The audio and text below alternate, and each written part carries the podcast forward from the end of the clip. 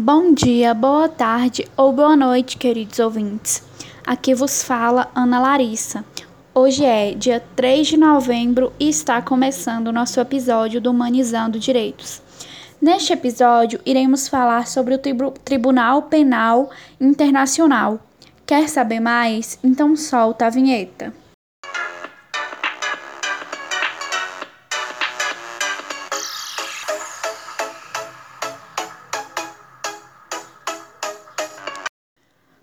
No Tratado de Roma de 1998 foi elaborado o Estatuto do Tribunal Penal Internacional.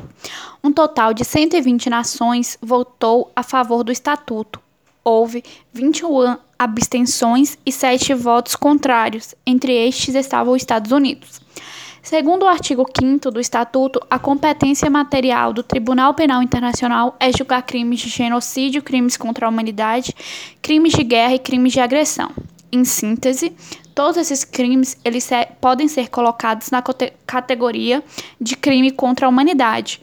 O artigo 7 do Estatuto do Tribunal Penal Internacional enumera esses crimes como homicídio, extermínio, escravidão, deportação ou transferência forçada de uma população, prisão ou outra forma de privação de liberdade física grave, tortura, agressão sexual, escravatura sexual, prostituição forçada, engravidez forçada, esterilização forçada ou qualquer outra forma de violência no campo sexual de grave comparável, perseguição de um grupo ou coletividade que possa ter, ser identificado por motivos políticos, raciais, nacionais, éticos, culturais, religiosos ou de gênero, desaparecimento forçado de pessoas e crime de apartheid.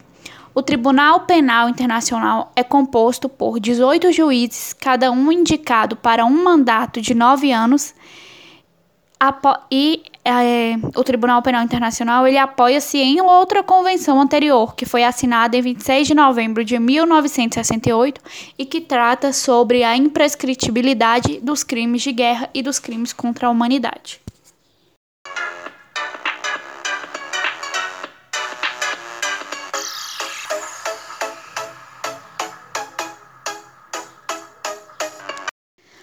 Então é isso por hoje, pessoal. Está acabando o nosso episódio do Humanizando Direitos.